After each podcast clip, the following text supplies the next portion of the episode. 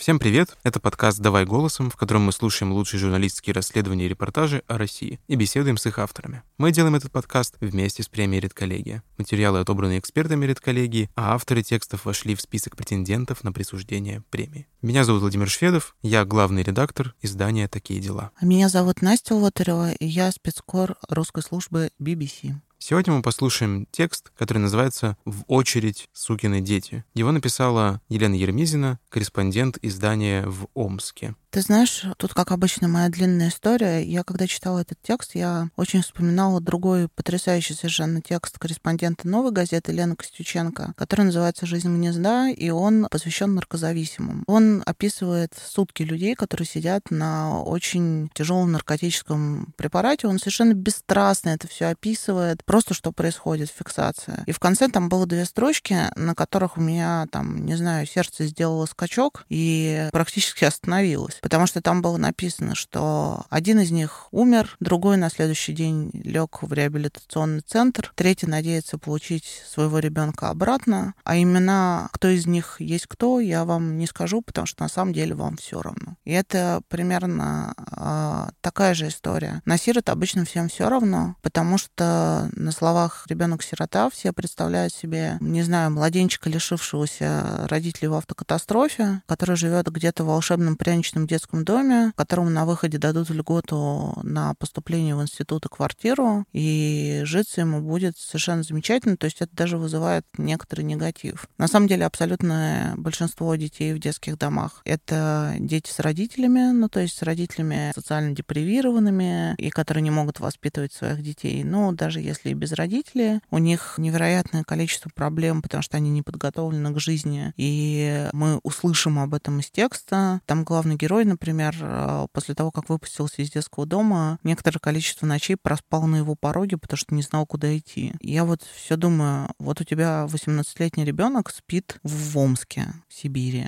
на пороге. Ну вот кем надо быть, чтобы дверь не открыть? Не знаю. Знаешь, после такой проникновенной вводки мне даже сложно сказать то, что я собирался на счет этого текста. Мне просто привлекло в нем, помимо очевидных историй, его экономическая составляющая, потому что на жилищные сертификаты, о которых в этом тексте будет говориться, которыми вроде как можно решить проблему получения жилья сиротами, они очень неоднозначные и на самом деле довольно интересные с точки зрения того, как может работать государство. Я просто помню, что еще пол, порядка полутора-двух лет назад, когда эта идея была привнесена, кажется, счетной палатой, что надо распространять практику жилищных сертификатов на всю страну. А она была в некоторых регионах, собственно, в Приморском крае, поэтому я про нее помню. И была идея, что если дать возможность компенсировать стоимость жилья или, по крайней мере, какую-то его значимую часть, то эти гигантские очереди, в которых находятся наши выпускники детдомов, постепенно растворятся. Там очередь-то общая на самом деле. Просто скажу для слушателей, если вы не знаете, там родители с детьми-инвалидами, там многодетные семьи. Ну, то есть это очередь, которая исчисляется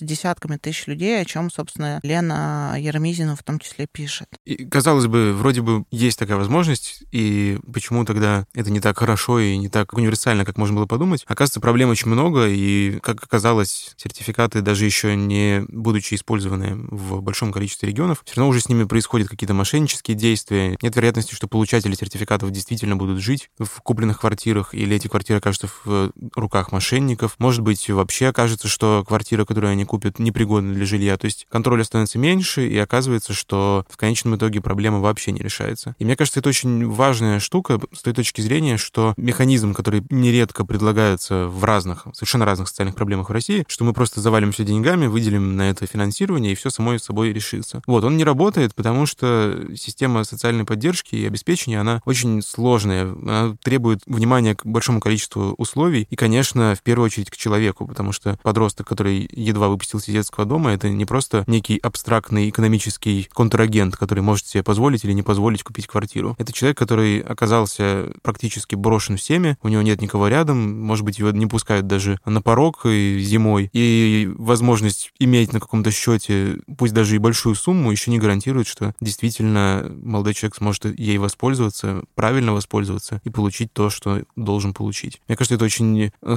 сложная вещь, и интересно то, что в тексте Елены есть такое некоторое даже как будто предубеждение против того, чтобы решать проблему деньгами. Кажется, все действительно намного сложнее. Давай позвоним ей после того, как послушаем текст и поговорим с ней об экономике и о человеческих историях. Это действительно довольно удачное сочетание того и другого в одном тексте. Текст Елены Эрмизиной прочитает Алевтина Пугач. Слушайте.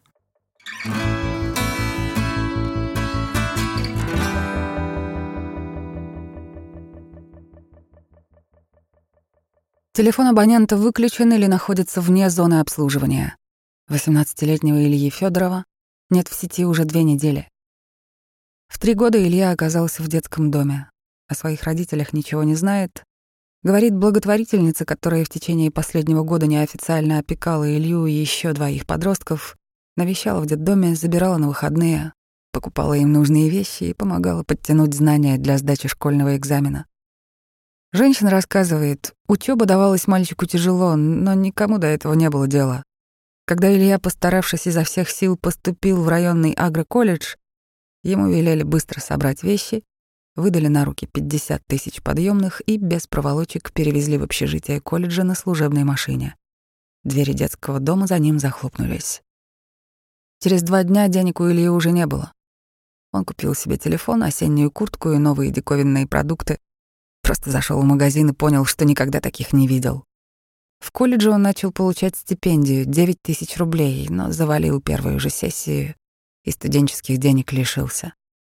Илью отчислили и выгнали из общежития. Он пришел в детский дом, где вырос, но его не пустили. Илья уже исполнилось 18, а значит, не положено, даже если январь на улице минус 30. Ребенку, у которого никого и ничего нет, который ничего не умеет, система вручает отступные и выпинывает в мир, говорит благотворительница. Самостоятельная жизнь становится для этих детей шоком. У кого-то получается, у кого-то нет. Нет системы адаптации, перехода, контроля. Дети совершенно не социализированы и оказываются один на один с улицей. За это время ни один взрослый не поинтересовался судьбой Ильи, хотя я звонила и в опеку, и в колледж, и в детский дом. Он не нужен никому. До лета Илья перекантовался в компании таких же бывших детдомовцев в нехорошей квартирке, которая принадлежала одному из подростков и была больше похожа на притон. Потом квартиру продали. Несколько раз Илья от безысходности ночевал во дворе своего детского дома под открытым небом. Теперь я абсолютный бомж. Пока не знаю, что делать. Мне некуда идти, сказал Илья своей знакомой по телефону в начале сентября. И после этого перестал отвечать на звонки. По закону Илье в его 18 лет положено жилье от государства. Но в Омске, как по всей стране, дети-сироты ждут квартир очень долго. В Омской области в очереди на жилье стоят свыше 8 тысяч детей-сирот. Из них у 6 тысяч уже есть право получить его здесь и сейчас, однако ежегодно им выдают не более 240 квартир. Частота всегда разная. Квартирный праздник у сирот бывает то 10 раз в году, то лишь раз в год по мере закупки жилья. Многие молодые люди имеют на руках решение суда о немедленном предоставлении квартир, но все равно продолжают ждать обещанного десятилетиями.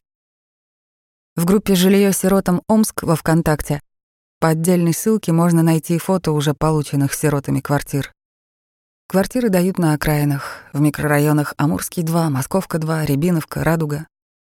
Сами однушки с чистовой отделкой, новый линолеум, свежие обои, свет, вода, газ. Заезжай и живи. Если доживешь до своей очереди, шутят в группе. Очереди растут. Мы в прошлом году были 713-ми, сейчас 945-ми. Слов нет, ужас. Пишет одна из участниц, которая, как и большинство из пяти сотен подписчиков группы, живет на съемной квартире. Коэффициент обеспечения жильем детдомовцев в Омске остается самым низким в стране, менее 6%. Им хотят помочь, но получается плохо и медленно. В ожидании жилья Антон Челпанов стал отцом уже троих детей и сейчас воюет с младшим сыном за то, чтобы тот съел ложку пюре из брокколи. Если бы все было по закону, уже семь лет Антон жил бы в своей квартире. Но очередь движется слишком медленно, Дети растут, и памперс своему малышу Антон все еще меняет в съемной трешке, за которую отдает половину своей зарплаты. 20 лет назад мама Антона сошлась с мужчиной, который регулярно ее избивал. Поэтому однажды она вышла в магазин за хлебом и не вернулась, забыв про детей. Антона вместе с братом и сестрой забрали в приют для несовершеннолетних. Мать лишили родительских прав без ее участия. Просто не смогли нигде найти. Четыре месяца дети прожили в приюте, потом попали под опеку, в чужую семью в Омском районе.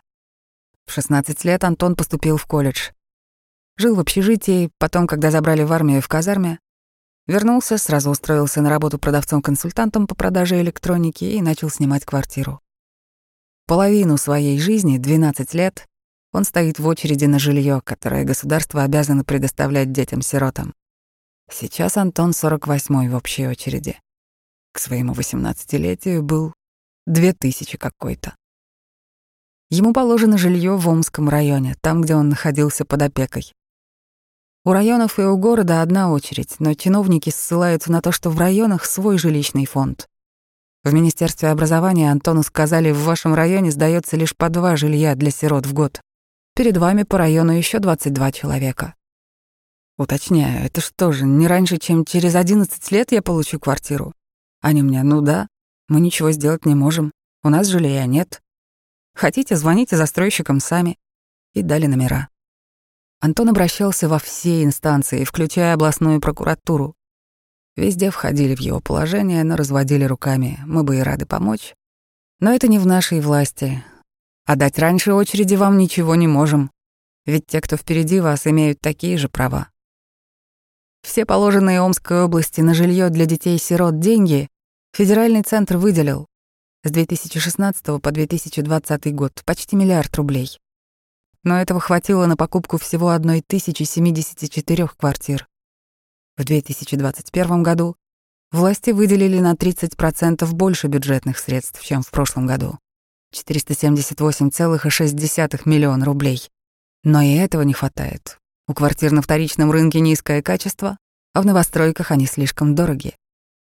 Раньше Минимущество выкупало целые дома для выпускников детдомов, но они превращались в сиротские гетто.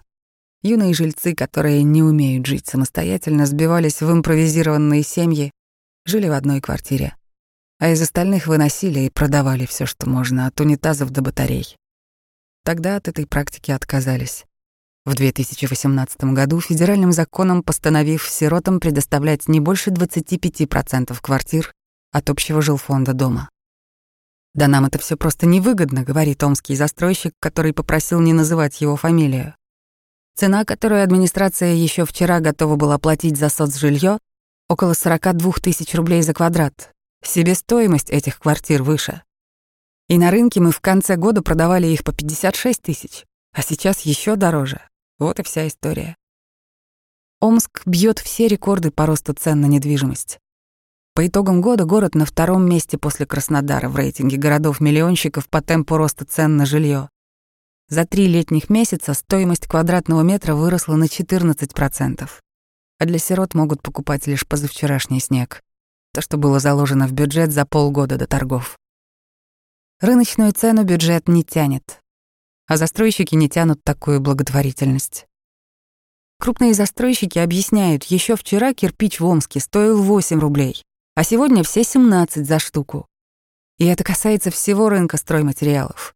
До смешного, мы теперь кирпич из Самары везем за 13,5 рубля. Потому что в Омске остались один-два производителя, говорит застройщик. Почему мы должны разоряться, продавая администрации квартиры в полтора-два раза ниже рыночной цены? Застройщики предлагали чиновникам вариант. Строим многоквартирные дома, а 10% жилфонда сразу продаем администрации по ее цене. Взамен какие-то преференции. Меньше бюрократии при получении разрешений на строительство проще договориться с водоканалом, горгазом и так далее. Все официально и прописано в грамотно составленных договорах, но чиновники, по словам строителей, не решаются на такой вариант. Боятся обвинений в коррупционных схемах и вообще мало ли что. В ожидании жилья выпускница детдома Ульяна Привалова получила образование, родила дочку, отметила ее двухлетие и, как умеет, воюет с чиновниками. Она вошла в инициативную группу из 18 детей-сирот, которые встречались с губернатором Омской области Александром Бурковым и жаловались на омский квартирный вопрос главному следователю России Александру Бастрыкину. Там сказали, что всех наругают. Ульяна говорит, что после этого летом началась какая-то суета. Ей позвонили из Министерства образования и назначили встречу, мол, хотим предложить вам временное жилье. Варианты, со слов Ульяны, исключительно комнаты в общежитиях. Прекрасно знаю эти клоповники и тараканники. Грызуны там по комнатам ходят, как у себя дома. Ульяна предполагает, что временное жилье по соседству с крысами стало бы для нее постоянным. Нас бы потом попрекали, уже расселили вас, что вам еще надо? Какая-то суета нашла отражение в местной прессе. О жилье для детей-сирот летом начали писать бурно, активно и много. Инфоповодов масса. Вот следователи возбуждают уголовное дело на неустановленных чиновников Минимущества и Минобразования. Вот дело берут на контроль их новосибирские коллеги из СК РФ и лично сам Бастрыкин. Вот предъявляют персональное обвинение министру имущественных отношений. А вот сам губернатор предлагает пока что оплачивать съемное жилье сиротам из регионального бюджета. И все это из-за того, что вопрос с квартирами для сирот никак не решается. Основная причина этого — недофинансирование по типичной для страны схеме. С одной стороны, федеральный закон гарантирует детям жилье, с другой — ответственность за выполнение этого закона государство переложило на регионы, большинство из которых, в том числе и Омская область, дотационные. Государство помогает регионам субсидиями лишь с 2007 года. Но к тому моменту уже сформировалась огромная очередь из не получивших вовремя жилье сирот, и на то, чтобы спокойно давать квартиры новым очередникам и одновременно купировать предыдущий хвост, денег не хватает. Ульяне тоже не хватает денег. Она не жалуется, да ей некому. Родные у Ульяны вроде и есть, но лишь номинально. Мать-алкоголичка оставила недоношенную девочку в роддоме. Не приглянулась я ей, наверное, семимесячная, синяя, тощая, говорит Ульяна. До этого давшая Ульяне жизнь женщина отказалась в роддоме еще от троих сыновей. Связь с ними Ульяна не поддерживает.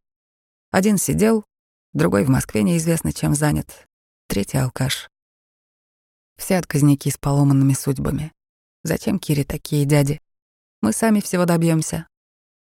Выпускница детдома выучилась на повара-кондитера в техникуме. Сейчас учится там же на технолога деревообработки живет на детское пособие и стипендию и водит дочь на танцы. От отца Киры, к которому перебралась из общежития техникума, ушла, когда он начал подворовывать ее стипендию, продал золотые сережки, подаренные малышке на день рождения, и вдобавок начал поднимать на молодую женщину руку. До тяжелых увечий не дошло, фингалы до синяки, но распрощаться с ним мне было легко. Ульяна мечтает получить квартиру, как положено по закону, но теперь ей предлагают сертификат на жилье. Это определенный финиш летней суеты. Проект о новой мере социальной поддержки детей-сирот очень быстро, сразу во всех чтениях, приняли депутаты ЗАГС Собрания Омской области. Сироты, получив выплату по сертификату, который действует один год с момента выдачи, смогут сами подобрать и купить себе жилье. Депутаты хотят как лучше, но эксперты боятся, что получится как всегда. К примеру, гражданский активист Евгений Долгонев, который несколько лет назад занимался строительным бизнесом, называет тех, кто предложил выдавать сертификаты, глупцами. Или же инициатор этого очень умный силовик, который готовит поле под еще сотню уголовных дел в Омской области. Уверен, что сертификаты ухудшат положение сирот.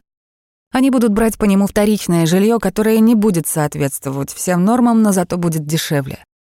Нечистоплотные риэлторы и другие посредники будут обналичивать их жилищные сертификаты, и в результате получится второй материнский капитал, за которым никто не будет следить. Поселят сирот в чистом поле, а потом разгребай, говорит активист. По словам Долгонева, социализированные сироты не смогут купить себе жилье, потому что стоимость сертификата не будет соответствовать рыночной стоимости квартир. Доплачивать? А с чего? горячится активист. А через год сертификат заберут обратно. Ты же не нуждаешься, если не купил за год. Уверен, что уголовные дела по этому поводу не заставят себя ждать. А года через три это признают неправильным и необдуманным решением. Затея с сертификатами Ульяну не радует. У нее на руках решение суда, благодаря которому с 1500 места в очереди на квартиру она переместилась на 454 -е. Но те, кто претендует на сертификаты, не должны судиться с властями за жилье. Некоторые считают это несправедливым, но поймите, Те, у кого есть на руках судебные решения, и так первые в очереди, ищет компромисс губернатор Омской области Александр Бурков. На мировую и опять вся канитель заново? Да ну, переигрывать ничего не буду. Сертификата на нормальное жилье все равно не хватит. В словах Ульяны свой резон. Одного жилищного сертификата действительно не хватит даже на однокомнатную квартиру. Как говорится в пояснительной записке к законопроекту, размер социальной выплаты в 2021 году на одного человека составит 1,3 миллиона рублей, а средняя стоимость однокомнатной квартиры в Омске сегодня — 2,4 миллиона рублей. По федеральному закону квартира для ребенка сироты должна быть не меньше 33 квадратных метров и не старше 5 лет. Согласно будущим омским сертификатам, жилью того же метража достаточно не быть аварийным. Выбор больше, но многие дома, которые разваливаются на глазах, в области и не признаны аварийными. Купив квартиру в таком доме сегодня, сирота уже завтра рискует попасть из огня в полымя новой очереди на расселение ветхого жилья. В ожидании жилья Вероника Неупокоева за копейки снимает дом в Омской области и воюет с соседями. Овчарка Вероники загрызла соседскую курицу, а те отравили собаку крысиным ядом. С 2014 года Вероника стоит в очереди, но сейчас лишь 1732 В суд она обращаться не решилась. За сопровождение юрист запросил с нее 21 тысячу рублей. Это две ее зарплаты. Такие услуги Веронике не по карману. Она из тех, кто ждет, когда область начнет выдавать сиротам сертификаты на жилье, несмотря на то, что в городе в положенную сумму уложиться нереально. И сбережений, чтобы добавить, у нее никаких нет. Но у нас в Таре за эти деньги можно купить однокомнатную квартиру или дом на земле. Проще взять дом. Он по квадратам больше, три комнаты, кухня, огород. И есть где поселить большую собаку. Свою овчарку Вероника выходила и надеется, что та до новоселья не умрет от старости. О семье Вероника не задумывается. Тут жить не на что, какие уж там дети. Однажды у нее уже была большая семья. Брату было пять, когда его убило током. Мать стирала, а он схватился за оголенный провод стиральной машины. Среднего брата зарезали на улице. Старшую сестру забрали в детский дом. Что с ней, мне неизвестно. Младшая сестра в семь лет насмерть отравилась грибами. Мать с отчимом собирали их сами, но как-то неправильно приготовили, рассказывает Вероника. Саму Веронику, девятилетнюю, как и ее годовалого брата, смертельно ядовитые грибы на полгода уложили в больницу. Их поставили на ноги, но в родной дом в Екатерининском селе не отпустили. Мать ограничили в родительских правах, а вскоре женщина написала отказную от оставшихся в живых детей. Детей забрали в реабилитационный центр в Таре. Трехэтажное здание под завязку, набитое детьми от года до 18 лет. Там они провели три года. Не шибко и плохо было, воспитатели хорошие, хоть и часто менялись, а ребята разные, кто-то вообще отшибленный. Их положение изменилось благодаря вниманию местного журналиста. Про неупокоивых написали в районной газете. К ним, прихватив большого плюшевого медведя и игрушечную машинку, приехала женщина. «Если вы не против, я буду вашей мамой». Что родная мать от нас отказалась, узнала случайно в 14 лет, уже будучи под опекой, говорит Вероника. В 2018-м ее мать умерла. Позвонили, что она лежит в реанимации. Приехала, постояла две минуты у ее кровати и ушла. Отчим еще до нее умер. Пили на Иртыше, он пьяным и утонул. В сельской администрации, куда Вероника пришла узнавать про родной дом, ей сказали, что он ни на кого не оформлен. Никаких документов на этот дом они никогда не видели. Но если готова сама строиться, можешь проживать, возражать не будем. К тому моменту дом превратился в руины. Без света, без воды, с выбитыми стеклами, без печки. Местные разобрали его по кирпичам, а железную сердцевину бани сдали на металлолом. Прописано на клочке земли с гнилыми досками. Строить самой? А жить где и как, говорит Вероника, у которой никого нет, и стипендия в техникуме семь с половиной тысяч. Вероника мечтала лечить маленьких детей и даже поступила в медицинский техникум в Таре. Но когда студентов повели в морг, упала в обморок. Поняла, быть врачом не сможет. Отчислилась и перевелась в ветеринарный техникум. Четыре года училась лечить животных и теперь работаю продавцом. Вероника объясняет, ветеринарам работать негде. В районе одна клиника, но туда ежедневно ездят на работу врачи из Омска. А двум ее одногруппникам по ветеринарному повезло. Взяли туда кочегарами. До 19 лет Вероника прожила с опекуншей, потому что идти ей было некуда. Посчастливилось, что сложились хорошие отношения, и ее, как многих других бывших детдомовцев, не выставили за порог по достижении совершеннолетия. Но потом опекунша уехала работать на север. Веронике перед отъездом она помогла найти в Таре и снять за 4000 рублей в месяц дом на земле. Женщина пыталась забрать младшего брата Вероники с собой, но ей не позволили и мальчик снова очутился в детском доме. Через три года ему исполнится 18, и он тоже надеется получить от государства квартиру. Но пока ежегодно лишь 15% российских детей-сирот по закону имеющих такое право получают жилье. В жилищной очереди в стране стоят 190 тысяч сирот. За последние пять лет очередь выросла почти на 50 тысяч человек. Елена Старостина, омская правозащитница, которая помогает выпускникам детских домов, считает, что субсидии из федерального бюджета должны быть увеличены, а регион на своем уровне должен решать вопросы с застройщиками. Это невероятно масштабная, в равной мере и федеральная, и региональная проблема, говорит Старостина. Но жилье для сирот, по ее мнению, лишь верхушка проблемного айсберга. Старостина больше десяти лет говорит о том, что нужна полная ревизия системы по всей стране, которая позволит минимизировать риски. Тогда, вероятно, можно будет сократить пятилетний запрет распоряжаться предоставленным жильем, из-за которого сейчас многие семьи не могут продать свои квартиры, объединить жилплощадь, расширить ее, не могут переехать в другой город. К тому же, по ее мнению, нужны реальные, не для галочки, гарантии социализации детей-сирот. Например, давать жилье им нужно там, где они реально смогут найти работу, а не в отдаленном районе, где нет никаких перспектив. Реформировать нужно всю систему детских домов. Дети, выходящие оттуда, ничего не знают ни о своих правах, ни о жизни вообще. Мало что умеют. Легко становятся жертвами мошенников, рассказывает Старостина. У нас сама система поддержки детей-сирот такова, что препятствует тому, чтобы они встали на ноги.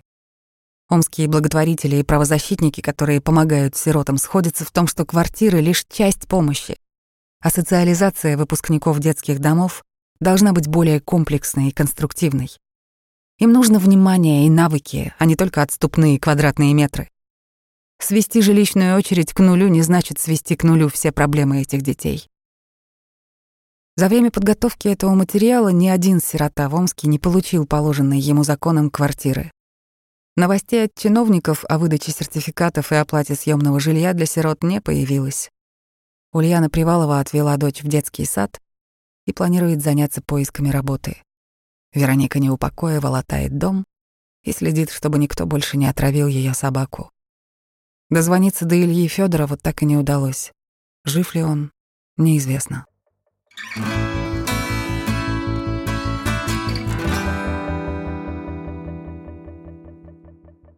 Все очень плохо. Сиротам перспектив нет никаких. Слушай, ну это годами идет на самом деле. Более того, в качестве некого оптимистичного мазка я скажу нет, это не очень оптимистичный мазок. Я хотела сказать, что плохо везде. Очень оптимистично, действительно.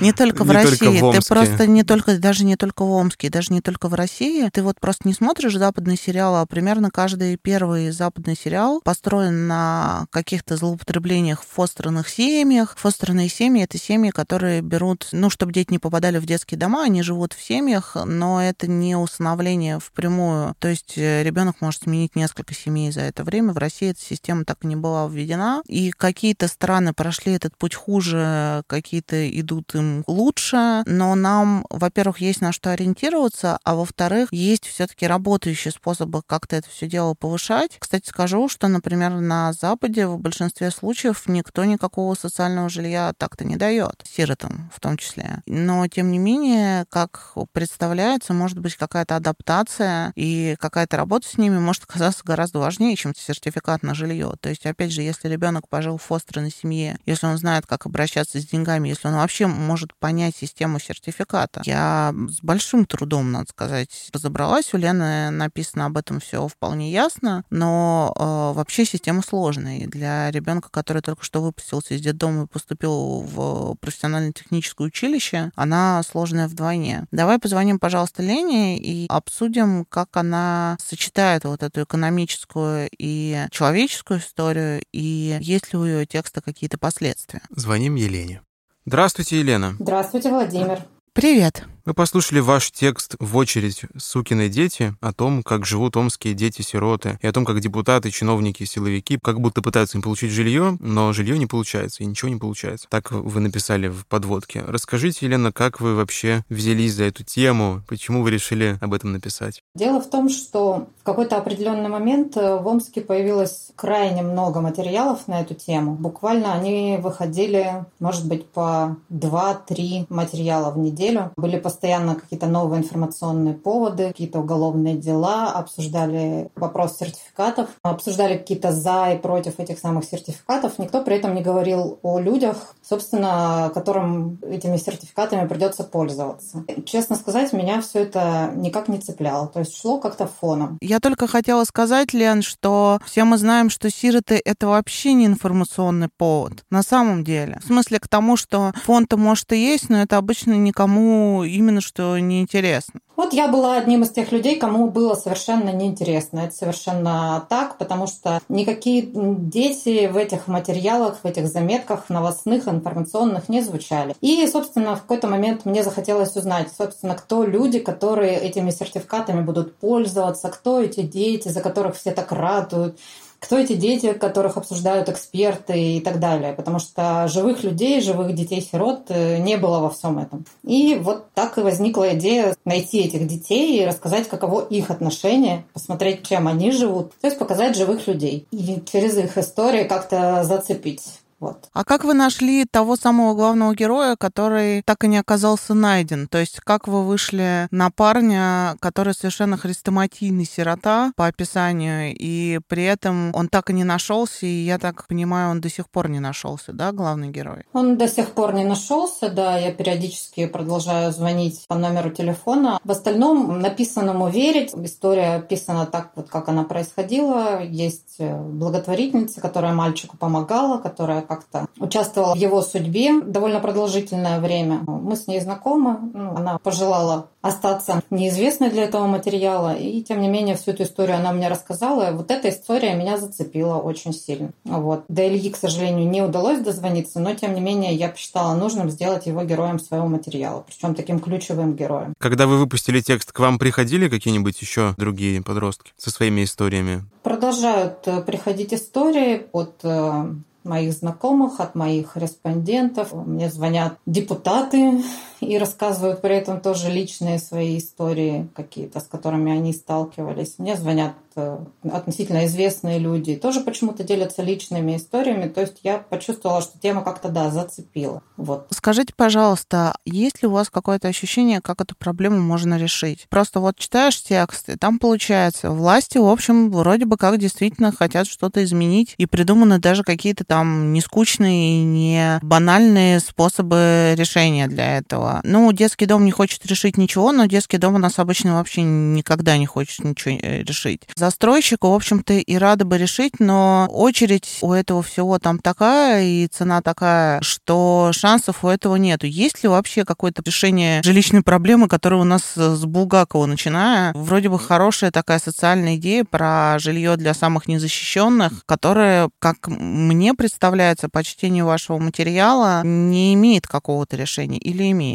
Вот на мой взгляд, если говорить о проблеме именно жилищной, то она, наверное, все-таки лежит в плоскости, как ни печально, федеральных субсидий и их увеличения, потому что я не вижу у регионов каких-то решений, ну, в частности, у нашего региона, по крайней мере, каких-то быстрых, понятных и простых. Наверное, если бы они были, уже бы все было бы решено. Я тут вот о чем хочу сказать. Я очень хотела, чтобы эта мысль в материале прозвучала. Не знаю, получилось у меня или нет. Мне показалось, что мои личные самые страшные открытия лежали совершенно в другой плоскости, не в плоскости жилья для этих детей, а скорее вот в их социализации, и мне хотелось очень отразить мысль, что это действительно лишь вершина айсберга, и не всем повезло, и не всем повезет тем, кому это жилье достанется, даже если вдруг что-то случится, и сейчас 8 э, тысячам или 6 тысячам детей вдруг выдадут э, ключи от квартир. Вот, на мой взгляд, эта проблема гораздо шире, ее нужно решать меняя систему детских домов, а через институт приемного родительства, еще каким-то способом. Вот так. Елена, а вот скажите, со стороны именно чиновников и официальных структур какое-то к вам движение после этого материала было? Со стороны местных,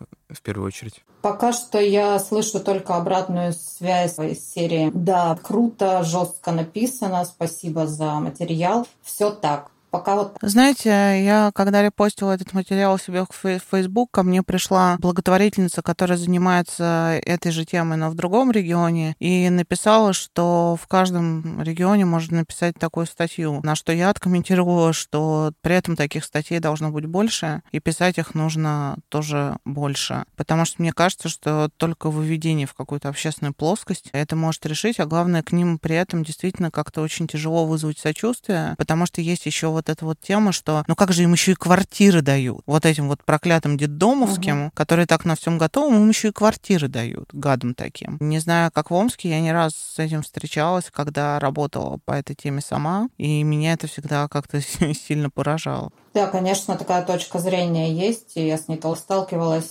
когда обсуждала и материал тогда еще будущий на этапе его подготовки. Тут что сказать? Я абсолютно согласна, материалов таких должно быть много, как, наверное, и материалов по какой-то другой социальной проблематике. Потому что то, что рядом с нами, то, о чем мы не знаем, то, чего мы не видим. Вот. А параллельный мир, собственно, ближе, чем нам кажется, и он только часть нашего общего мира. Вот. И, к сожалению, это тот же самый мир, в котором живу я, в котором живете вы, но это тот же самый мир, в котором почему-то мать одним за другим отказывается от четырех новорожденных детей, а другая мать уходит из дома от двоих детей и куда-то пропадает. Елена, я вот немножко такую в экономическую сторону хотел еще отойти. Когда вы пишете про сертификаты и про стоимость, которую квартиры составляют, меня, честно говоря, это удивило, что вы пишете о довольно сильном росте цен на недвижимость в Омске. Неужели там действительно вот такая тенденция, особенно учитывая, что часто говорят, что как раз отток населения идет из города, и вообще в целом он не развивается как-то очень интенсивно, а для городов обычно свойственно рост на недвижимости, когда в городе какое-то есть экономическое развитие? Почему так происходит? Мне сложно сказать, почему так происходит. Э, тут я не буду каким-то экспертом, наверное, могу только подтвердить, что недвижимость действительно страшно дорожает. И мы все это почувствовали за последние там, год, полгода. Это очень ощутимо причем недвижимость везде от центра до окраин. А сертификаты пока существуют только в умах, только в пояснительных записках, и сертификатов как таковых еще никто не видел. Они начнут э, действовать с января 2022 года, если верить нашим законодателям. Что ж, будем следить, в том числе и с вашей помощью. Спасибо вам, Елена. Спасибо за статью и всего доброго. Спасибо. Спасибо, до свидания. Música